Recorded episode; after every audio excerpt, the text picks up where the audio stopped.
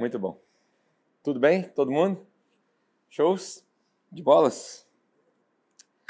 Uh, hoje nós vamos para Hebreus, capítulo 4. Então, vamos lá, ponto por ponto, Hebreus, capítulo 4. Lembrando que, para facilitar para o Serginho, né, é, a gente tem conversado bastante nesse ambiente, mas vamos tentar aquela tática do quero falar uma parada, levanta e aí eu dou uma pausa a gente fala porque realmente não tem recurso para chegar a voz de todo mundo. Um dia, quem sabe, a gente senta na mesa, põe aqueles microfones nossos lá e pega a voz de todo mundo, mas essa é a, é a ideia. Uh, Hebreus 4, vou falar um negócio agora bem básico, né? Bem, bem bobo. Hebreus 4 é a continuação de Hebreus 3. Mas uh, é de propósito isso porque a gente falou na, na, primeira lição, né, Hebreus é dividido em vários pedaços e os capítulos eles são mal divididos na nossa Bíblia em português.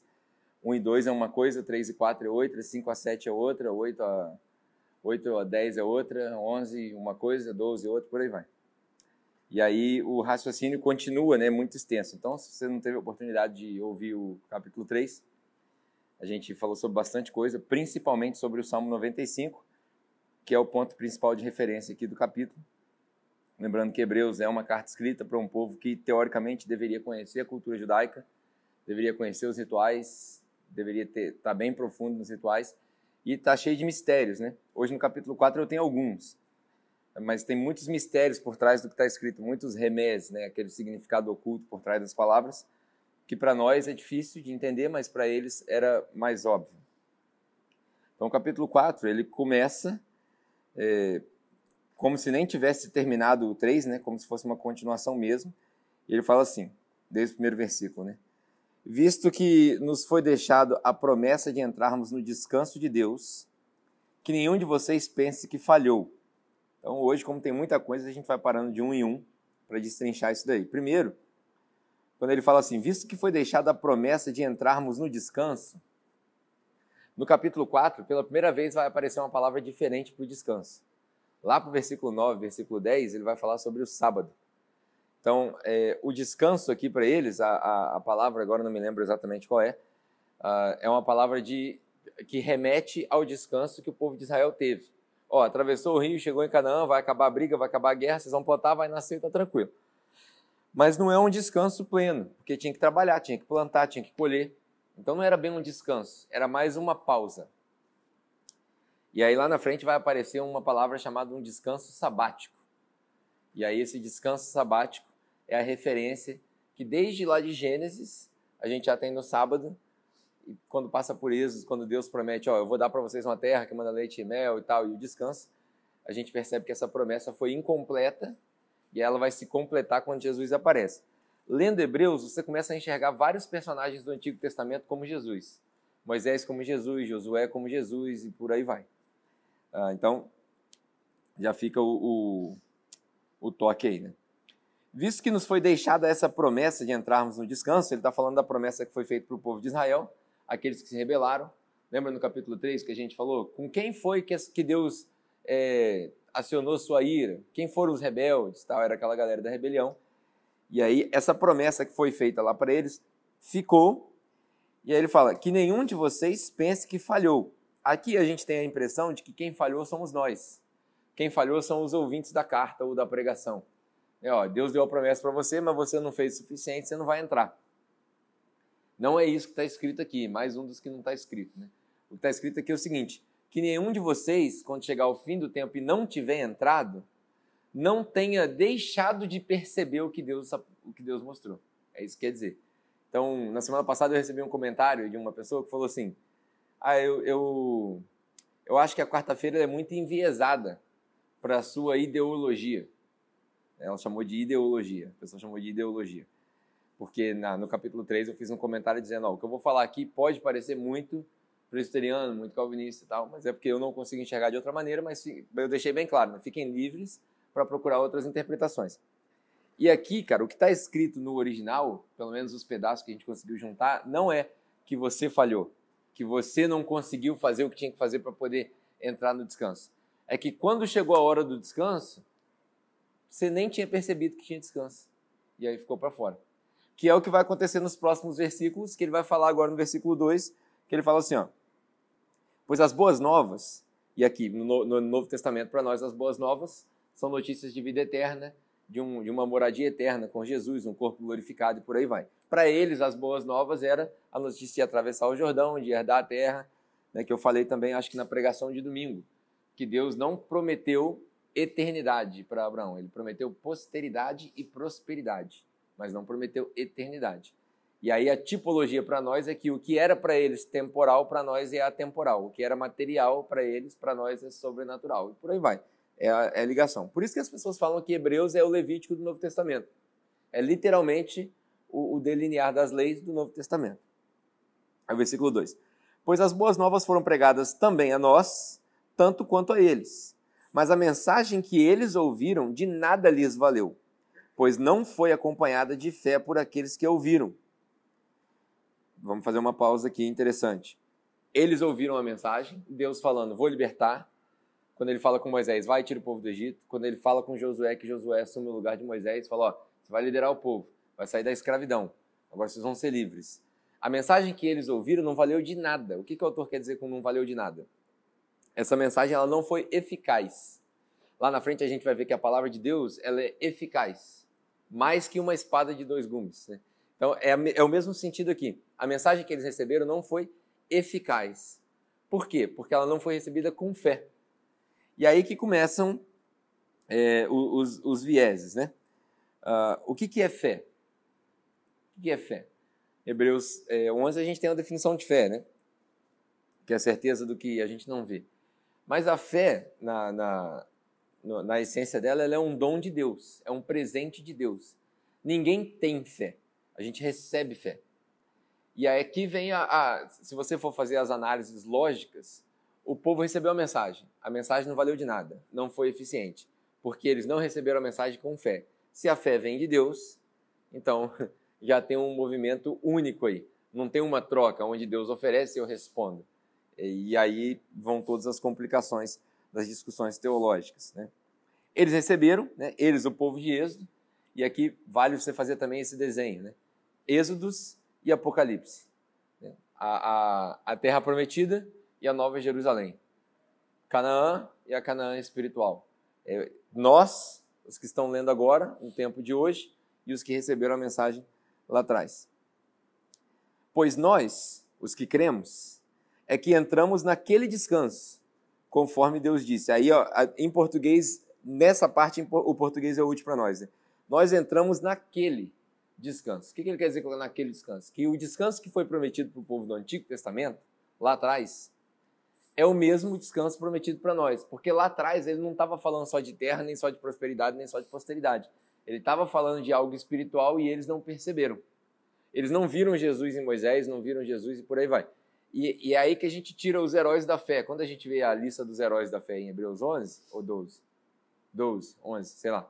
Quando a gente vê a lista dos heróis da fé, em Abraão, por exemplo, fala que foi creditado para ele como justiça por causa da fé. Então, eles viram alguma coisa que o povo não viu.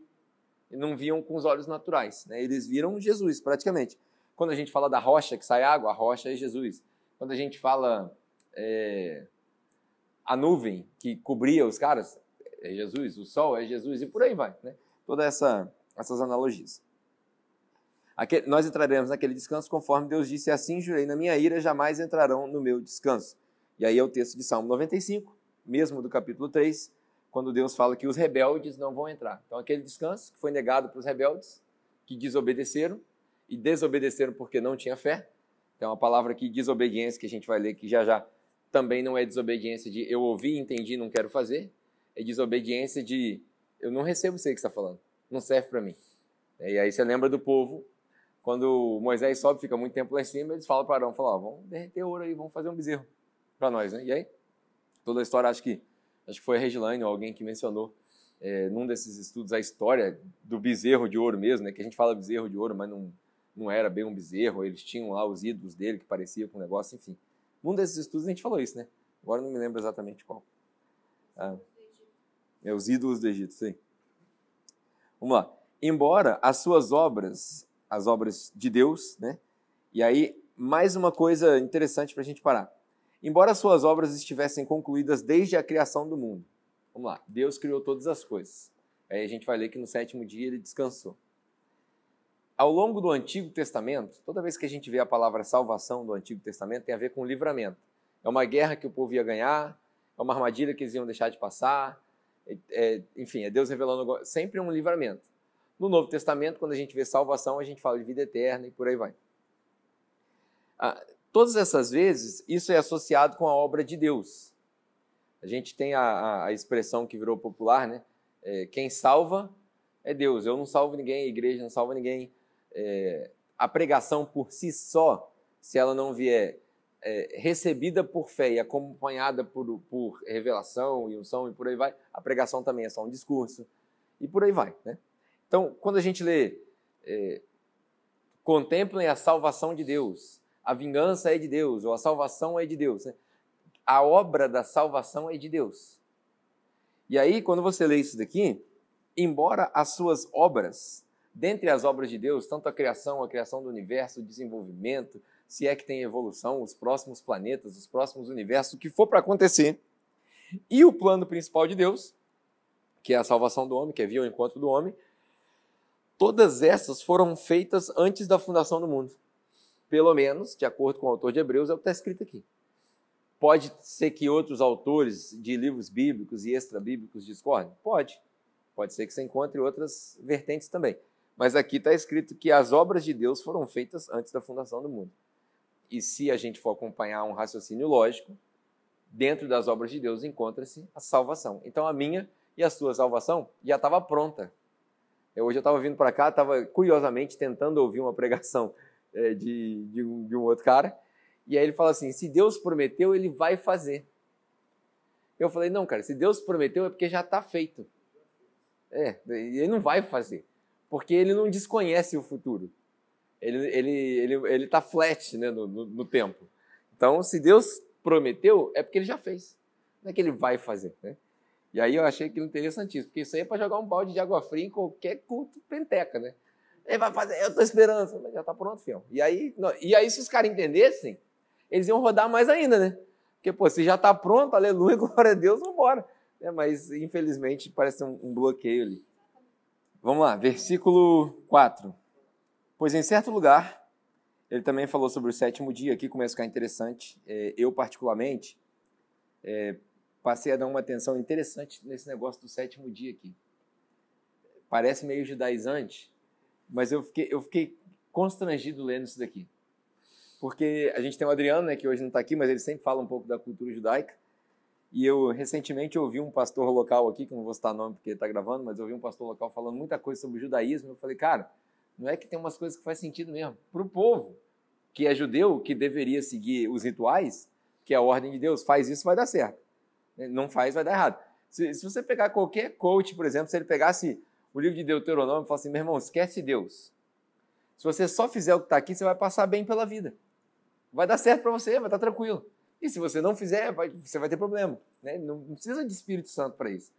E eu comecei a prestar atenção nesse lance do sétimo dia, porque a gente acha que sétimo dia é só sentar e fazer nada. Mas o sábado do judeu, ele não é só o descanso, ele também tem um ritual sabático. Também tem a, a fase do contemplar, a fase de adorar. E para nós hoje, cara, nos tempos modernos que a gente vive, talvez um tempo sabático toda semana, um período separar e falar assim: peraí, vou trazer meus filhos aqui, agora eu vou cuidar do meu rebanho, agora eu vou discipular os meus discípulos, Agora eu vou parar com a minha família, desligar a televisão, vou ali no meio do mato e vou olhar por 30 minutos a natureza. Essas coisas que o judeu faz, que ele fala assim, cara, eu até queria ir lá no Serginho, mas lá é muito longe. Então, vou dar uma caminhadinha aqui leve. Essas leis que para eles ficaram pesadas, né, quando Jesus chega e fala, vocês é, exigem a lei da, do, do, pessoal, mas vocês mesmos não querem carregar nada. Ficou pesado para eles. Mas se eles tivessem entendido, eles teriam vivido muito melhor muito melhor, porque isso faz bem para eles, né? Como Paulo diz, a lei é boa, a lei de Deus é perfeita, né? Então, é um negócio interessante. Me fez prestar atenção no sétimo dia. Eu acho que eu vou adotar algumas coisas é, dos judeus. Eu tô acreditem, eu não estou pedindo conselhos para os pastores que entendem de judaísmo para entender o que, que acontece no sábado. Acho que eu vou adotar algumas coisas. É, pois em certo lugar ele falou sobre o sétimo dia. ah, com essas palavras: No sétimo dia, Deus descansou de toda a obra que ele realizara. E de novo, no passado, ou na passagem citada há pouco, diz: Jamais entrarão no meu descanso. Aí ele cita o Salmo 95 de novo. Né? Portanto, uh, resta entrarem alguns naquele descanso. Naquele descanso. Olha interessante. Resta entrarem alguns ainda. Ou seja, Deus fez uma promessa para aquele povo cinco mil anos atrás. E nesse caso aqui, quando a gente está lendo, dois mil e poucos, talvez três mil anos atrás, a gente não sabe exato quanto tempo durou o reino de Davi, quanto tempo durou aquele tempo todo. A gente tem a cronologia bíblica, mas não dá para ser exato, né? Então vamos imaginar aí de dois a três mil anos atrás, Deus tinha prometido para eles essa promessa. E os, os leitores dessa carta estavam recebendo isso como se ainda fosse vigente. Ó, oh, tá faltando gente entrar naquele descanso. Lá naquela Canaã. Lá. E aí os caras leem isso daqui e falam assim, não, peraí. Esse cara que escreveu isso aqui, ele está falando alguma coisa a mais. Porque aquela Canaã lá, que eles falaram, já, já não existe mais. Aquela situação já mudou. Agora nós estamos lendo aqui, agora nós estamos dominados de novo. Agora Roma está tomando conta. Alguns de nós já morreram, outros dormiram, outros perderam casa, porque lá no capítulo 13 de Hebreus a gente vai ver os caras que estão perdendo casa, perdendo família, sendo perseguidos. Então, eles estão lendo e falam assim: não, peraí, esse descanso aqui não, não, chegou. E, e, não tem como entrar naquele descanso. É aqui que eles começam a perceber, se estudar o texto, é aqui que eles começam a perceber que tem algo a mais aqui. Por exemplo, uma pausa, né? Tem muita gente hoje em dia, é, na minha opinião, isso é uma opinião minha, é, todo mundo tem direito à opinião, todo mundo tem direito a estar errado. Mas na minha opinião, depois você leva para casa e pensa, tem muita gente que fala sobre uma salvação integral. O que é essa salvação integral que eles falam? Né? O evangelho para o homem todo, o tempo todo. Vocês já viram alguém falar isso na internet? Não? É uma, uma gíria dos, dos progressistas moderninhos. Hã? Missão integral. É, não, missão integral já é outra coisa. É, missão integral já é um outro movimento, mais antigo um pouco. Mas hoje, né, na nossa pós-pós-modernidade, a galera da, da, bandeira progressista, moderninha e tal, tem falado muito da salvação para o homem todo o tempo todo, que veio da missão integral, veio lá do Padilha, por aí vai, é, e, e, e expandiu para isso. E aí, isso daí, bem desenvolvido, se pegar lá o, o Conselho de Louisiana, não, lá, lá, como é é? Lausiane, é, nos Estados Unidos. Conselho de Lausiane, se pegar o, os escritos do Padilha, do José Padilha, e a galera raiz da missão integral, tudo que eles falam é bom. Inclusive, eu não sei se vocês conhecem a história da missão integral, mas a missão integral foi um movimento de partilha com uma briga com John Stott, o pregador inglês. Então estava acontecendo um, um, grande avivamento com aquela pregação e já uma, uma dissecação entre os reformados e os carismáticos da época, vamos, vamos dizer assim. Posso estar errado nos termos, mas era isso. E aí, os teólogos latino-americanos, o que muita gente acha que é irrelevante, mas eu, por exemplo, que estudei num, num seminário teológico liberal na Nova Zelândia, nós estudamos teologia latino-americana. Não é mais americano nem europeu porque a teologia americana é importantíssima porque a gente entende hoje como teologia liberal que não é o que o pessoal fala que é no Brasil. Não é. Tá? Mas enfim, dando um, passo muito grande, nessa briga, nesse conselho aí de Lausiane, era John Stott, é, tra, tratado, né? Tratado não é mais conselho, porque conselho ficou para trás, mas é, nesse tratado aí eles chegaram nessas conclusões depois de muita briga, porque os reformados queriam pregar um evangelho para lá e para depois, e os mais vigentes desse tempo queriam um evangelho para agora. Então eles falavam, cara, o evangelho para lá e para depois é simplesmente uma muleta, uma muleta para o pobre. Porque o pobre se apoia e fala assim, eu estou sofrendo agora, mas lá vai ficar tudo bem. Ao passo que a missão integral visa resolver o problema agora. Não, vamos resolver agora. Vamos montar a ONG, vamos fazer cesta básica e tal. Na minha opinião, não tem certo ou errado. Não tem certo ou errado. É, mas eu acho, na minha suprema ignorância e arrogância e prepotência em achar que eu entendi, eu acho que esses caras estavam errados. Porque o, o pessoal da missão integral. Por quê? É, a gente não vai conseguir resolver o problema, são palavras de Jesus. Os pobres vocês sempre terão com vocês. E aí cabe um, um rebote, né? Eu já falei isso aqui várias vezes. A missão da igreja não é resolver a pobreza, é responder à pobreza. Então a gente faz quando pode, quando tem e quando se apresenta a oportunidade, sem a pretensão de resolver o problema, porque não vai resolver. Mas quando eu, eu leio isso daqui, e quando lá no versículo 9 ele introduz o, o, descanso sabático, não tem como ver isso daqui como um negócio que acontece agora, como esse evangelho para o homem todo, para o tempo todo, agora. Tipo, eu fui assentar. Porque isso daí, quando não se tem raiz, por isso que eu falei, o pessoal lá da Lausiana, do, do Zé Padilha, esse pessoal tinha razão em fazer o que eles estavam fazendo, porque a igreja precisava responder. Senão a gente ia voltar para a igreja católica e para a compra dos, dos negócios. Mas, para as indulgências, mas como no Brasil nós não temos raiz, nós não temos caminho, a gente saiu do jesuíta para o neopentecostal praticamente, sem história sendo formada, essa galera pega isso daí e transforma no evangelho da supergraça e da prosperidade. E aí começam, nós já estamos assentados com Jesus nas regiões celestiais. Começa o não aceita, eu não decreto, eu não tomo posse disso para mim. E aí começam essas, essas coisas. E aí eu fico pensando, foi uma discussão que eu tive essa semana passada, esse evangelho não funciona. É isso aí. Então, é, eu quis dizer, eu tomo posse. Então, se eu falei eu não, falei errado. É, eu, é, essa galera começa do eu tomo posse, eu estou assentado, eu não aceito a pobreza, eu não aceito a doença. E esse evangelho não funciona nem nos dias atuais, né, porque funciona só num gueto pequenininho, dentro daquela comunidade, e nem na Bíblia.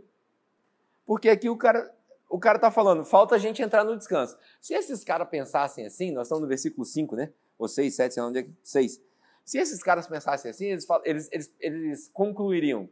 Então nós vamos entrar no descanso, acabou a perseguição. Ficou tranquilo. Porque o povo lá com Josué acabou. O pessoal ficou em paz. Derrotaram Jericó, derrotaram aí, derrotaram os, os Amalequitas e depois ficou em paz. Eles arrumaram guerra com eles mesmos, como começou Jeroboão e Jotão e os caras. Eles que arrumaram o rolo para eles, mas estava tudo tranquilo. Então, eles, eles tiveram descanso. Se esses caras pensassem isso, quando chegasse no capítulo 13, depois de falar de todas as testemunhas e tal, eles iam falar: Deus, não aceito o capítulo 13. Pode tirar da Bíblia.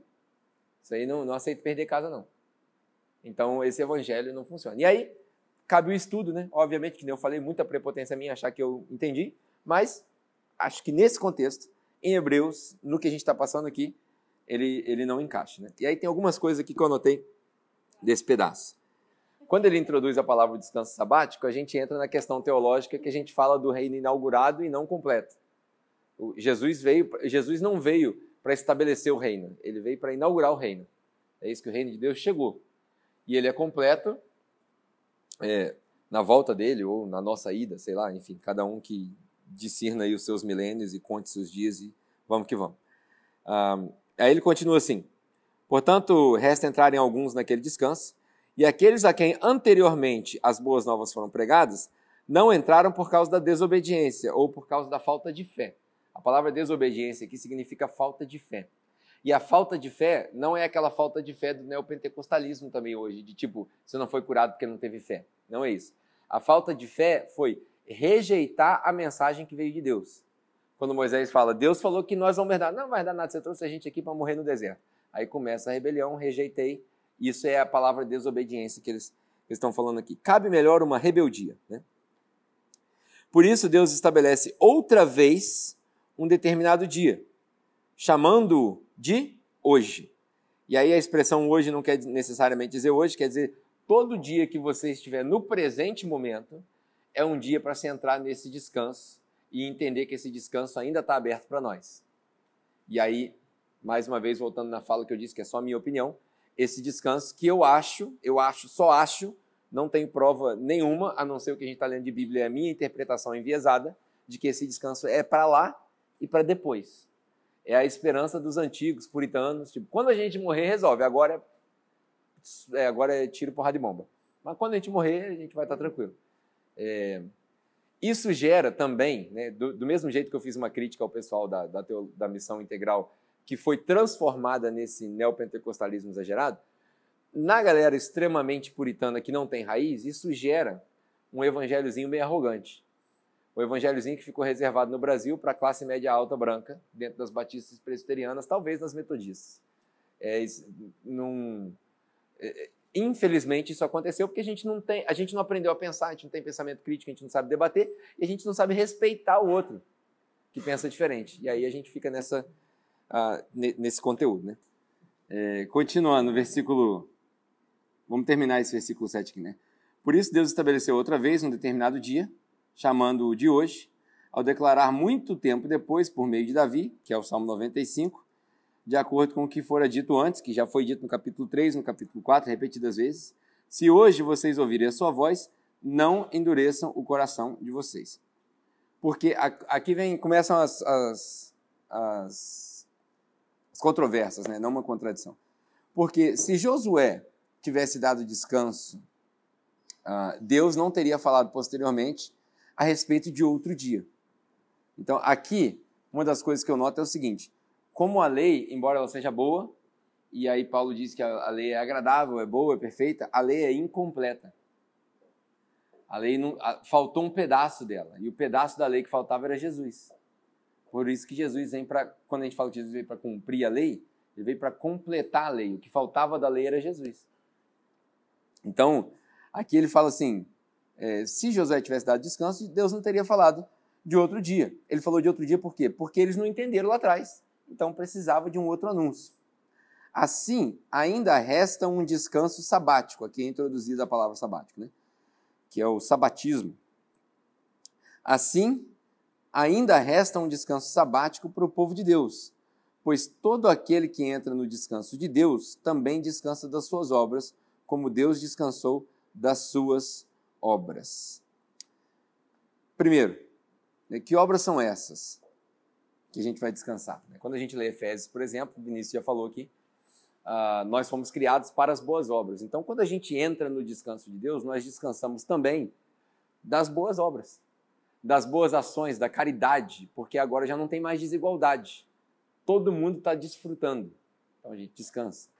O que, que é o descanso? É o se revigorar. Mas uma das coisas que eu consegui perceber aqui, na, na ligação de Gênesis 2 lá, que está presente nesses dois capítulos, e aqui é o seguinte: quando Deus descansa, depois de fazer o que ele fez, toda a criação em seis dias e tal, no sétimo dia ele descansa. No final de cada processo de criação, ele fala: e olhou Deus e viu que era bom. No final de tudo, ele olha e fala: é, muito bom. Tem muita gente que associa isso e diz que Deus falou que o homem era muito bom. Né? Na verdade, não é isso que o texto diz. Pelo menos não é isso que eu consigo entender. Exato, é a mulher que era muito boa. Exatamente. É. Na, na verdade, também não é isso. O que, o que acontece é o seguinte: quando Deus cria a, a energia cósmica num dia, e depois ele separa os, os, os, céus e a terra, e depois ele cria o, o, o, mar, e depois ele cria os animais do mar, e depois ele cria as porções secas, e afinal de cada um deles ele vai falando é bom, é bom, é bom, a obra não está completa. Quando ele termina a obra, aí ele olha para tudo que ele fez e viu que era muito bom. Então não é que ele viu que o homem era muito bom. Porque se vocês pararem para analisar, o homem é muito ruim. A, a pior coisa que Deus fez foi o homem. Pensa para você ver. Porque nós fomos criados à imagem e semelhança dele. Na primeira oportunidade a gente vai e destrói com a confiança dele. Você vê, a, a, gente, as pessoas acham que o que Deus criou, que Deus, que, que o homem era muito bom, porque o homem foi feito à imagem e semelhança de Deus vários desdobramentos teológicos que a gente pode usar para explicar o que é a imagem e semelhança de Deus, não é o assunto de hoje. Mas pelo fato do homem ter sido o último ato da criação, as pessoas acham que é aquilo que Deus julga muito bom.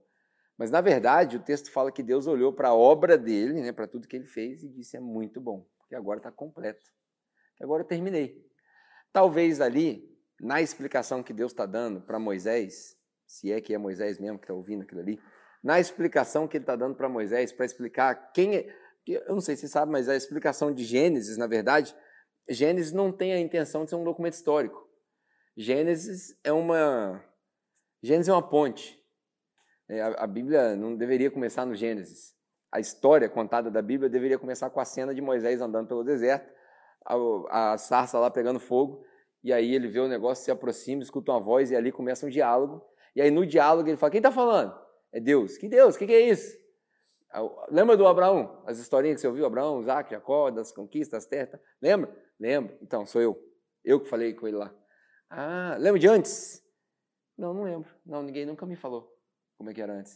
Então, vou te falar como é que era antes. No princípio, eu criei os céus e a terra. E aí Deus explica para Moisés, de mente muito simples, embora criado no Egito, muito mais avançado do que a mente da galera que eu ouvi, muito menos avançado do que a nossa. Ele ah, se bem que os egípcios eram avançados, né? Aquela monte de pirâmide lá. Pode ser ET também, mas isso aí é para outro dia. É, é, Deus explica para Moisés aquela história até chegar no ponto de convergência. Então, Moisés, desde lá até aqui chegamos nesse ponto. Daqui para frente você vai e fala com o faraó. Fala para libertar meu povo. Então a história deveria começar em Êxodos, em Êxodos a história com Moisés, a, a, nossa narrativa. Né? E de fato ela começa ali. A, a, a narrativa de Gênesis ela é, ela é análoga, né? ela é de outro tempo. E aí a gente lê fala, ah, entendi, para chegar numa conclusão. Tá? Então, é, assim ainda resta um descanso sabático para o povo de Deus. Ah, tá, eu estava falando do descanso sabático. Ah, qual a analogia que eu fiz? Lá em Gênesis 2, quando Deus para e observa e vê que é muito bom, a principal atividade do sábado não é descansar, porque Deus não se cansa. Deus não tem vigor. Deus não dorme. Né? Jesus mesmo fala: meu pai não dorme, meu pai não descansa. Ele, ele é de outra essência. Como que isso vai funcionar no futuro, não sei, mas a essência dele é outra. E aí, quando ele descansa, ele contempla. Eu lembro que na Nova Zelândia tinha uma ilha dentro de Auckland chamada Waiheke Island. E aí, na primeira vez que a gente foi, você tem que atravessar de barco. A gente alugou uma, uma motinha, eu e Naline fomos dando uma volta na ilha. E a ilha é um negócio paradisíaco, talvez um dos lugares mais bonitos que eu já vi na minha vida, até em foto. E aí, nessa volta que a gente estava dando em Waiheke Island, a gente parou no topo de uma, de uma montanha, de um precipício, assim, que é, é uma ilha tipo vulcânica, né?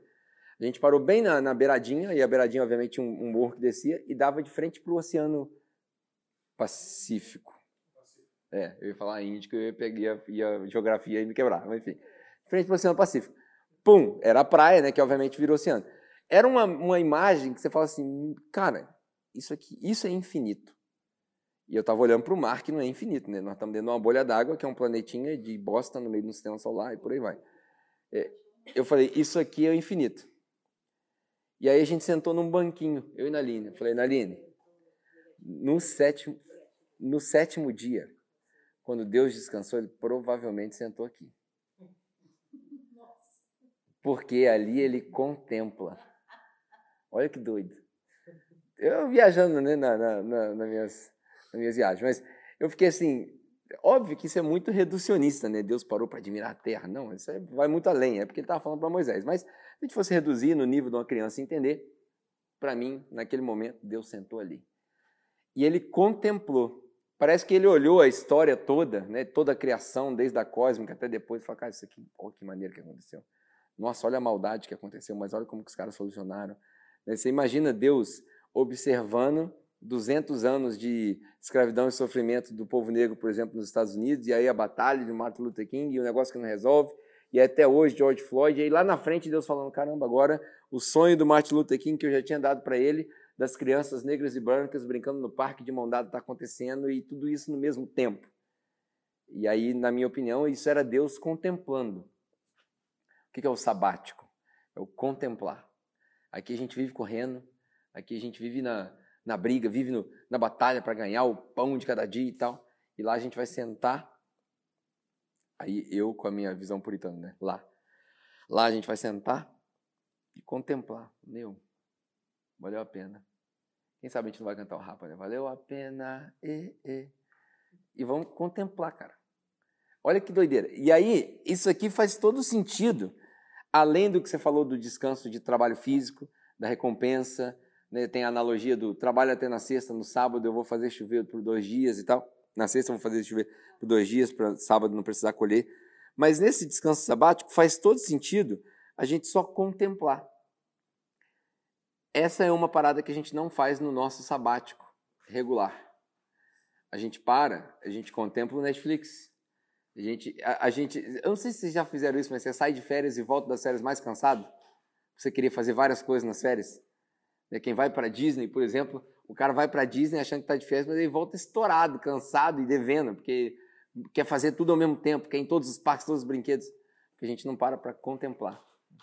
A gente não tem tempo para contemplar. É, e aí, aqui, quando a gente fala de descanso, quando ele fala, é, assim ainda resta um descanso sabático para o povo de Deus, pois todo aquele que entra no descanso de Deus também descansa das suas obras, como Deus descansou das suas. E aí, assim, pelo que a gente tem da narrativa bíblica e da, da, cultura judaica, quando Deus descansa, ele contempla. Esse é o descanso de Deus. Ele contempla, ele, ele sorri. É, é, a filosofia diz que Deus olha para a obra dele e ri. Né? Se ele descansa assim, a gente também descansa assim, de acordo com esse texto. Então, nos resta, né, nesse descanso, nos resta parar com tudo que a gente faz, sim, mas não é parar para ficar dormindo. Não é parar para ficar só na rede, tipo, amanhã começa de novo. Não. É um descanso onde a gente só contempla e aí a gente é, goza dessa contemplação eternamente. Deve ser um negócio fantástico. É, portanto, esforcemos-nos para entrar nesse descanso, para que ninguém venha cair seguindo o exemplo daqueles que desobedeceram. Aqui vem um negócio interessantíssimo. Né? Esforcemos-nos para entrar nesse descanso.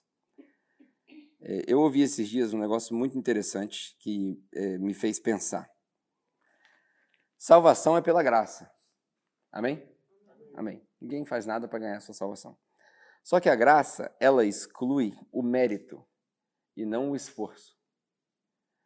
Quando eu ouvi isso daí, essa daí foi uma das chaves que me virou, igual quando eu ouvi do Peter Reynolds lá na Nova Zelândia, que de Deus todo mundo recebe justiça, alguns recebem misericórdia. Ninguém recebe injustiça de Deus. Porque a justiça de Deus é o castigo por causa do pecado. Quando o cara falou isso para mim, o Wellington, né, que era aqui da nossa igreja, ele falou, cara, a graça, ela exclui o mérito. Não é mérito seu da salvação. Mas ela não exclui o seu esforço, porque o Novo Testamento inteirinho fala sobre santidade. Fala sobre se negar, fala sobre carregar sua cruz, fala sobre o sofrimento. Né? E aqui a gente está vendo uma palavra, esforcemos-nos para entrar nesse descanso.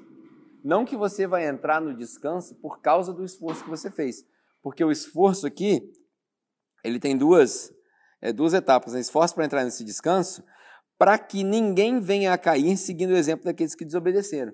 E o vir a cair não é o entrar e sair, né? porque ninguém fica no entra e sai do descanso. Não é fim de semana, descansei e acordei, descansei e acordei, descansei e acordei. Não é isso. É, é a mesma questão do começo do capítulo 4 que a desobediência pela falta de fé deles é o negar a mensagem e não o, o falar, hum, eu entendi, mas não vou fazer. Não é entrar e sair da, da fé. Né? Então, isso aqui vale a pena é, a gente gravar. A graça exclui o mérito, mas ela não exclui o esforço. Uma outra coisa interessante é que a graça é só para quem amadureceu. Porque quem não conhece o peso da lei não consegue valorizar a graça. Não tem como. Quem não conhece o peso da lei não consegue valorizar a graça. Por mais que eu seja contra essa ideia que eu acabei de falar, é, por exemplo, eu já falei várias vezes, você chegar e dar só o Novo Testamento para alguém, a pessoa vai entender. Vai, como Martinho Lutero dizia, o básico da mensagem de Deus ele vai entender, mas os mistérios ele não vai entender.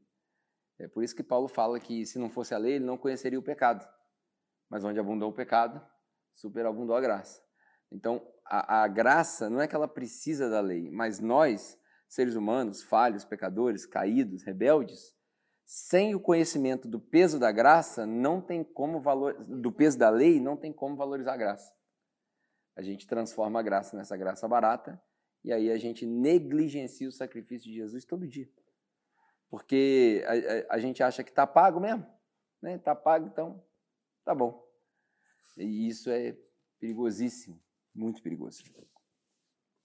Pode gerar até a apostasia, né? que a gente já tocou também no capítulo 2, se eu não me engano. Ah, e aí agora, para piorar mais a nossa cabeça, né? Pois a palavra de Deus, ela é viva e eficaz, e mais afiada que qualquer espada de dois gumes. Né? Ela penetra o, a, até o ponto de dividir a alma e espírito, juntas e medulas, e julga os pensamentos e intenções do coração. Vamos parar nesse versículo aqui. Ah, só faltam mais dois para a gente terminar. Quando ele fala, pois, a palavra de Deus, ele literalmente ele usa os dois termos teologos, né? Logos de palavra e teos de Deus, que é de onde a gente tirou a teologia. É até uma piada interessante, né? Mas pensa. A teologia é viva e eficaz. Isso para eu falar é uma barreira. A teologia é viva e eficaz. Viva é de Zoe, quando Jesus fala é, sobre vida eterna, ele usa a expressão Zoe. Então, é, basicamente, ele está dizendo o seguinte: é, logos teus, Zoe. Então, a teologia é viva. E a teologia ela é eficaz. E o eficaz, essa palavra eficaz aqui, ela está ligada com a espada que a gente leu aqui, ó, essa espada de dois gumes. Por quê? Se eu explicar só com palavras, ninguém aqui vai entender, porque eu acho que aqui ninguém nunca viu uh, um negócio que chama macairo, né, ou macaira, que é uma é uma quase que uma uma dag, dagger, né, que chama em inglês, uma uma faquinha desse tamanhozinho assim. Muito provavelmente é a faquinha que Pedro tira para arrancar a orelha de Malcolm lá, né? Mas é uma faca pequena, não é uma espada, do jeito que a gente imagina, e é uma é uma faca que ela é feita em curva, tipo aquela do Aladim. Lembra do desenho do Aladim? Uma faca feita em curva. Por que eu estou dando todos esses detalhes? É, quando o autor escreve isso daqui, ele tinha uma intenção nisso daqui. Essa espada do, do, do, do exército greco-romano era uma das mais afiadas que eles conheciam. Eu não sei se vocês já viram alguém é, limpar peixe. Pega um salmãozão grandão, na hora que vai fazer o filé, aquela faca passa assim, ó, igual manteiga. Já viu? Ela passa certinho, porque ela tem que ser muito afiada. É isso aí, esse é o dagger. Essa, essa, essa foto aí. Chama macairo, né, o, o termo em grego. E o, e o cara passa pertinho da pele do salmão e ela não ode ela não pode quicar, não pode fazer nada, porque ela tem que ficar lisinha. Já viu quando você compra um filé de salmão na peixaria que ele está limpinho? Ele não tem um, um desfiado, né? Porque a, a faca passa lisinha. Para quem não consegue enxergar isso, o mais próximo disso aqui seria um bisturi. Se você pegar um bisturi, para quem conhece instrumentos de medicina, se você fizer assim, ó, ele vai abrir. Ele não tem um, um negócio tipo assim, ah, tem que apertar. Não. O bisturi de precisão, você botou aqui, ele vai abrir mesmo. Abriu o corte e já era. Não tem jeito. Arrepiou, né? Lembrou do ombro, né? Vai abrir, o bisturi vai abrir. É o instrumento mais próximo que a gente tem aqui. Então ele está dizendo o seguinte: a teologia é como um bisturi, cara. O conhecimento de Deus, porque aqui quando ele usa o Logos Theos, é, é, pela primeira vez no livro de Hebreus, ele usa de um jeito no grego que ele, ele não está fazendo referência só ao Logos escrito né, e o Theos da divindade. Ele está fazendo referência à própria pessoa de Deus. Então ele está falando a própria pessoa de Deus, no formato da palavra que você está lendo aqui, Hebreus, é vivo, ou traz vida, é Zoe. E ela também é eficaz. É eficaz como uma dessas facas que você conhece, como um bisturi. Porque o bisturi penetra lá na junta, lá na medula, lá na divisão, lá no, aonde ficam as intenções do homem. Por isso que Deus fala para Samuel, por exemplo, o homem, o, o homem vê o exterior, mas Deus vê o coração. Deus, ele penetra lá dentro, ele vê o que a gente não vê. As intenções são reveladas. E aí o mais interessante disso daqui, que certamente eles entenderiam. Nós não entendemos, e com o evangelho da hipergraça, da supergraça, piorou ainda. A palavra de Deus ela é mais eficaz e mais viva do que esse bisturi mais afiado que eu já falei para vocês. Ela corta para os dois lados. O que, que essa expressão queria dizer naquele tempo, que hoje passa despercebido? É uma expressão que hoje seria o equivalente a: se eu fizer um negócio com a Fernanda, vai ser muito bom para mim, mas vai prejudicar o Gustavo e isso pode me fazer mal. Começou a entender agora? Na política, por exemplo, se eu me associar com fulano de tal, eu vou ficar rico, mas eu vou assumir um risco de vida. Corta para os dois lados. Você está pregando? É aí que eu vou chegar.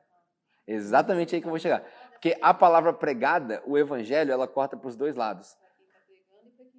Para quem está pregando, para quem está ouvindo e principalmente para quem está ouvindo. Porque se a pregada, se a palavra é pregada pura, o evangelho puro, porque Paulo falou que aquele que pregar qualquer outro evangelho que seja amaldiçoado. Então, se ele vem puro, limpinho, ele não precisa de palavras eloquentes, porque Paulo falou que também, quando eu fui até vocês, eu não vim com palavras eloquentes, mas eu vim com demonstração de poder. E Paulo também fala que o evangelho, quando chega, ele é cheiro de vida para um e cheiro de morte para outro.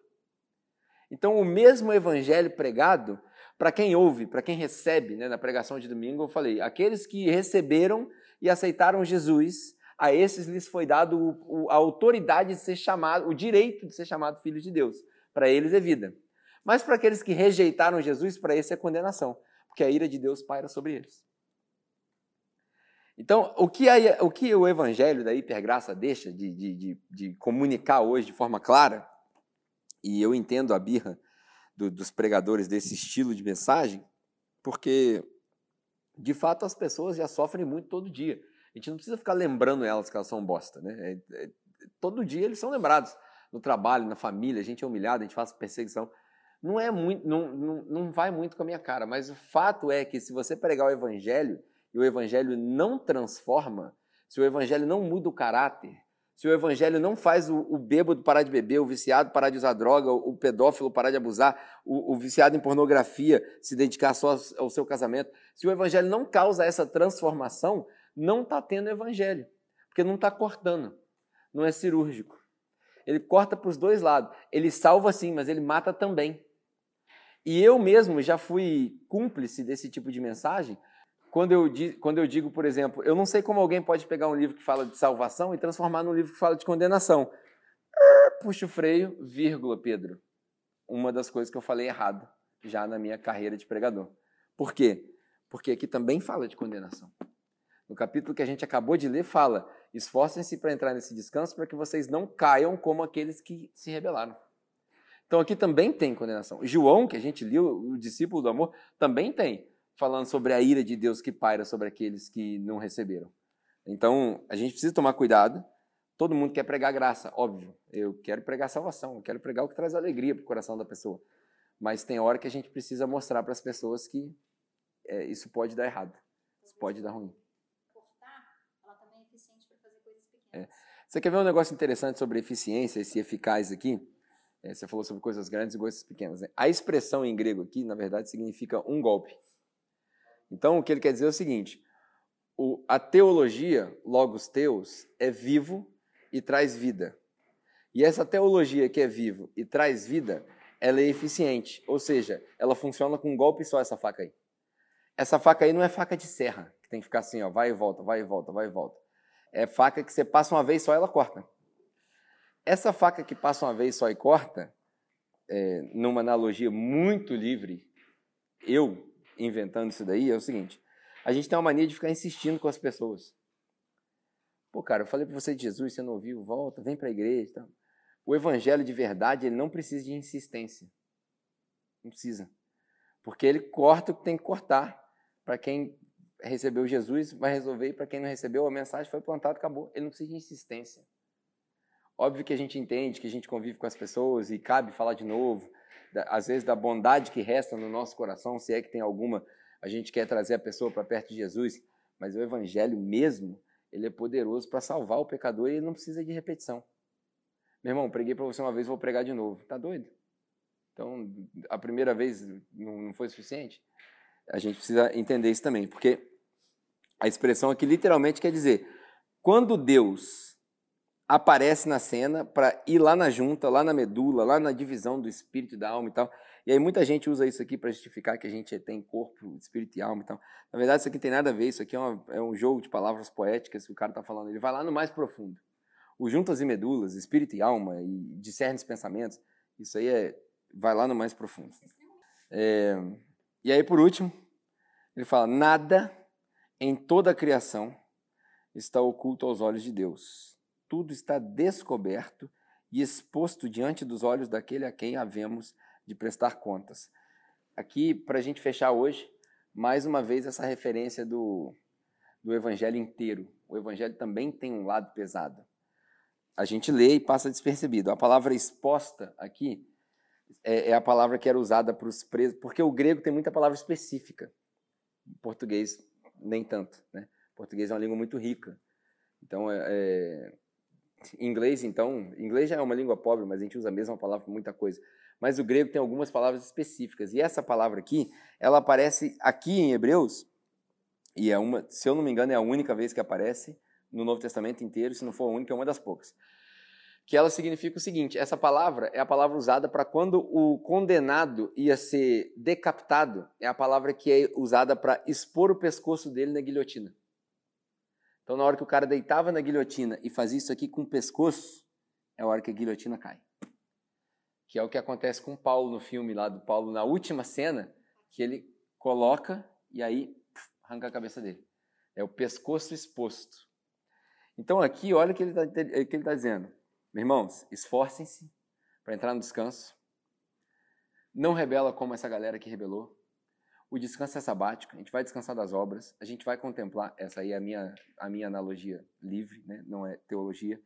A, a teologia é viva, o Logos, a palavra de Deus, é o próprio Deus, ele, ele é representado por essa palavra quando você lê, quando você escuta. A teologia é viva, ela é eficiente, ela é um golpe só, ela não tem volta e não tem nada que não vai ser exposto diante de Deus. E aí, quando ele usa a palavra exposto diante de Deus, a quem havemos de prestar conta. Não é só o tá tudo pago. É, o que, você fez com o que eu te dei? Pô, dei mole. Perdeu a cabeça. Óbvio que eu estou exagerando nesse ponto aqui, porque lá na frente a gente vai chegar na, na, conclusão de Hebreus, assim como chega a conclusão de Romanos, que não há mais condenação e tal, mas existe uma, um grito de urgência do autor de Hebreus aqui, dizendo: Meus irmãos, cuidem-se, cuidado, se prepara, vive uma vida de santidade. Isso aí é um dever nosso, né? a gente falou sobre dever na nossa série. Então, assim a gente conclui o capítulo 4, que eu tomo a liberdade de dizer que desde do Almeida até as novas traduções colocaram o capítulo errado aqui, porque o capítulo 5 deveria começar agora no versículo 14. Mas, enfim, terminamos por aqui.